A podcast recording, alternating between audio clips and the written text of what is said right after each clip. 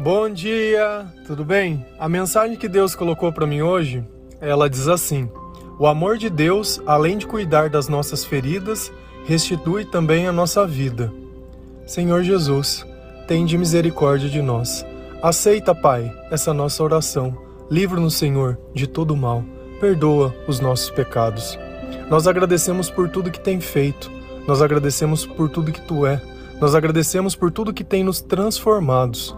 Nós te louvamos, nós te bendizemos, nós te amamos. Envia, Pai, o seu Espírito Santo nesse instante. Dai-nos sabedoria, entendimento e um coração humilde e quebrantado.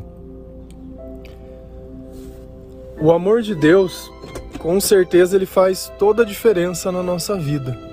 Porque ele não é simplesmente um amor que depende que o outro ele me escolha, como muitas vezes acontece num relacionamento. O amor de um relacionamento é quando ambos se escolhem. A diferença é que Deus ele sempre te escolheu. E quando você resolve escolher a Deus, esse amor ele fecha um elo perfeito. E quando esse amor ele é aceito dentro do teu coração, a presença do Espírito Santo dentro do seu templo, dentro do seu corpo, em contato com a sua alma, ele começa não apenas a revelar a razão de todas as coisas que já aconteceram com você, mas quando você entende a razão de todas as coisas, essas feridas que muitas vezes ficam abertas, elas começam a cicatrizar. E conforme você vai sarando, aquela dor que era de todo dia, aqueles pensamentos recorrentes de todo dia, eles deixam de existir. Aquele sentimento de vingança, aquele sentimento de decepção ou desilusão, aquele ódio, aquela raiva, aquele comportamento que muitas vezes precisava da mentira quando alguém perguntava simplesmente se estava tudo bem, quando não estava. Só que ninguém mais aguentava ouvir as suas histórias, Ouvi sempre as mesmas reclamações. Se deixasse até as frases suas, as pessoas já completavam, de tanto que já ouviram você lamuriando. Só que chega um ponto da nossa vida que não dá mais. Não dá mais para seguir pelos mesmos caminhos, não dá mais para acreditar nas mesmas mentiras, não dá mais para a gente simplesmente se entregar todo dia. E não é à toa que muitas vezes a gente sente que era melhor estar tá morto que a gente vive num lugar onde ninguém gosta da gente, onde muitas vezes para que a gente possa sentir qualquer pedacinho de alguma coisa, tem que usar alguma substância ou beber alguma coisa, até para dormir que seja, de repente, sempre está condicionado a algo externo. Você simplesmente não consegue viver a tua vida do jeito que você gostaria, porque são tantas marcas, são tantos pensamentos Pensamentos esses que muitas vezes você está lá quieto e eles voltam na sua cabeça. Uma ferida, enquanto aberta, ela sangra. E se deixar, ela sangra por toda uma vida.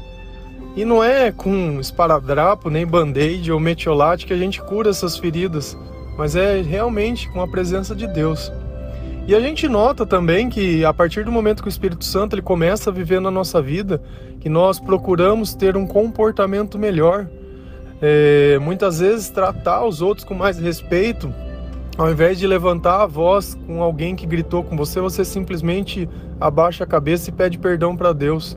Porque a humildade, ela agrada a Deus. Quando a gente se parece com Ele, quando a gente recebe a força dele, quando a gente aceita que a justiça vai vir dele, eu não tenho a necessidade de me tornar o mal na vida de ninguém, ainda que o mal assim queira se tornar na minha vida.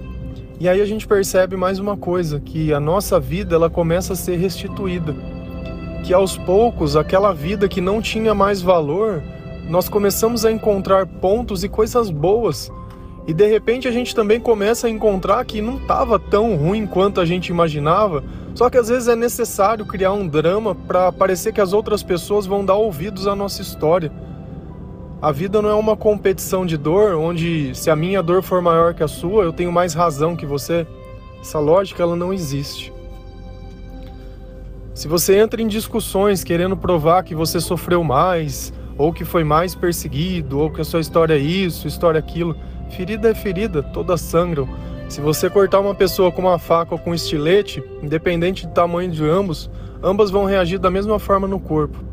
E a dor, ela está muito relacionada também àquilo que você pode suportar.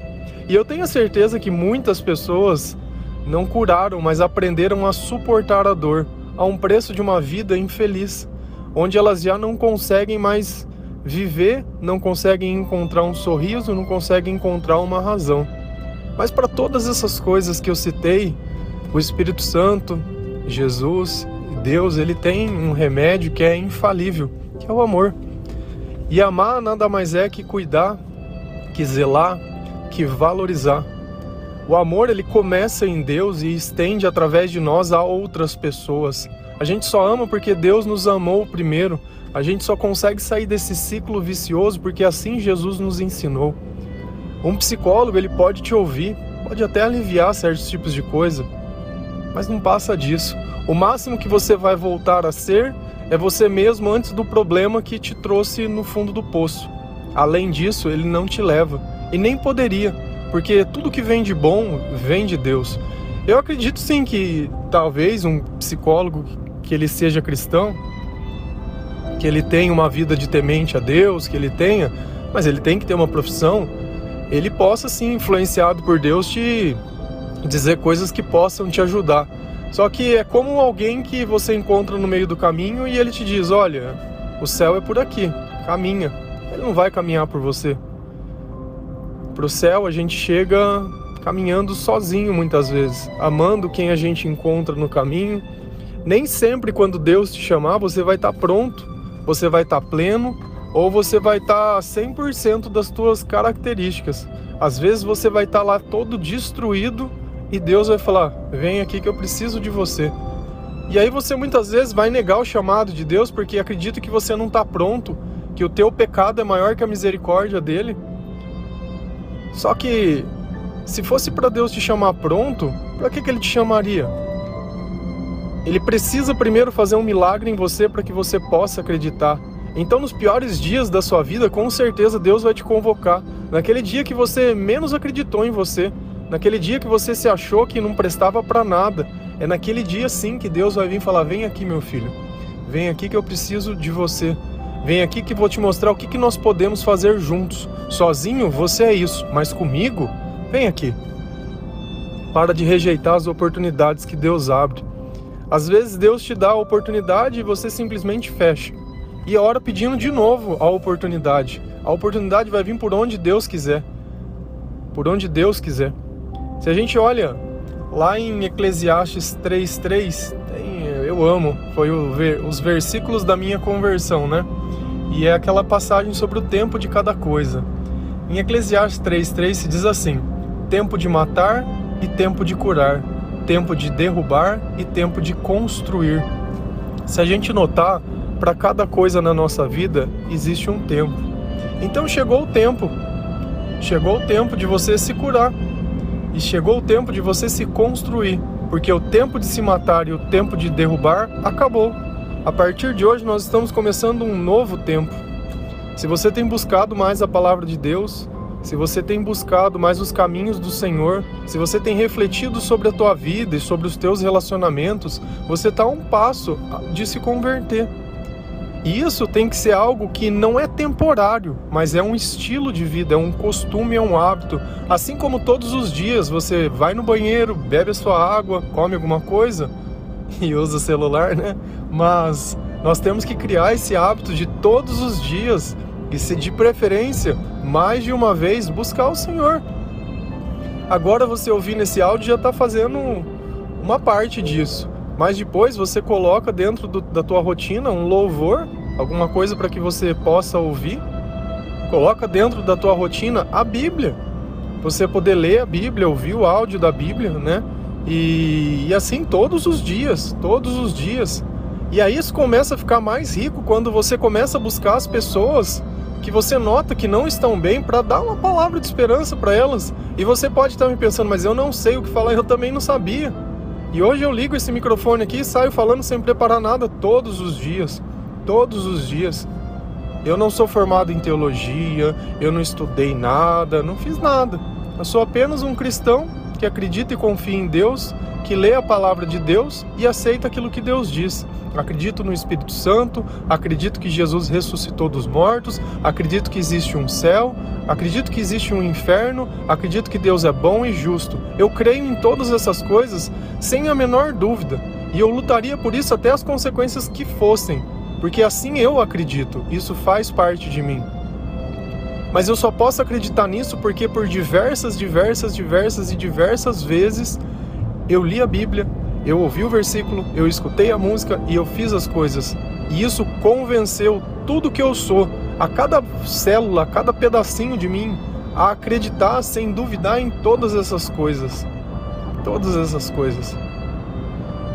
E assim, eu gostaria do fundo do meu coração que cada um de vocês pudessem experimentar isso. E você notaria que aonde existiriam feridas, teriam cicatrizes. E aonde estava tudo destruído, você teria construído uma pessoa que os teus pais teriam orgulho de você, como qualquer pessoa, qualquer pessoa que pudesse te conhecer. Isso não quer dizer que você não vai errar e não vai ser perfeito. Você vai ser melhor. Perfeito só Jesus. E não é porque a gente acredita em Deus que a gente nunca vai errar, que a gente nunca vai se descontrolar, porque isso é normal, é nosso e nós não estamos prontos, né? Vai muito, muito, muito, muito tempo para que isso aconteça, para que nós podemos ficar plenos no amor de Deus. Mas Deus tem trabalhado na nossa vida de forma grandiosa.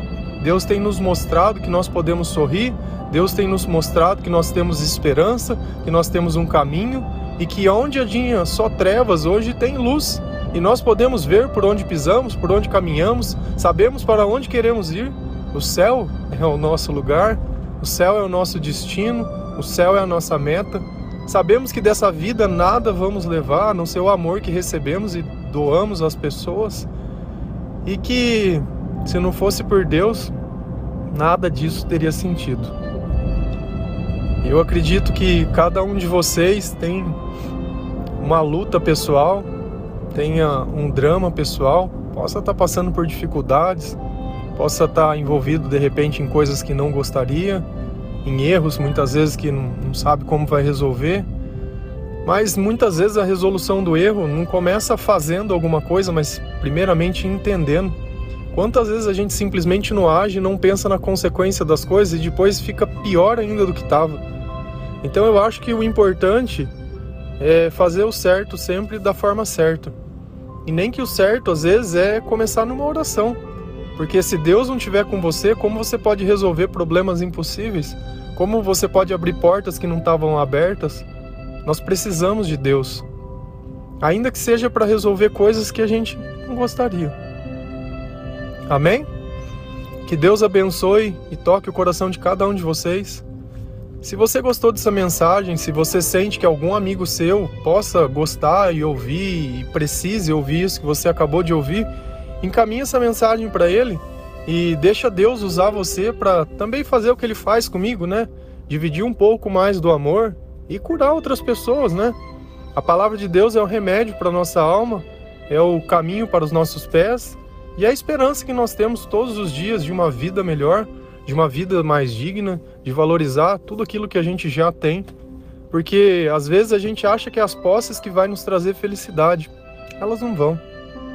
Se você notar, as pessoas nem sempre mais ricas são as mais felizes. Felicidade tem a ver com a presença de Deus dentro do teu coração. O resto é o que eu acho. E o que eu acho nem sempre é o que é. Amém? Bom dia!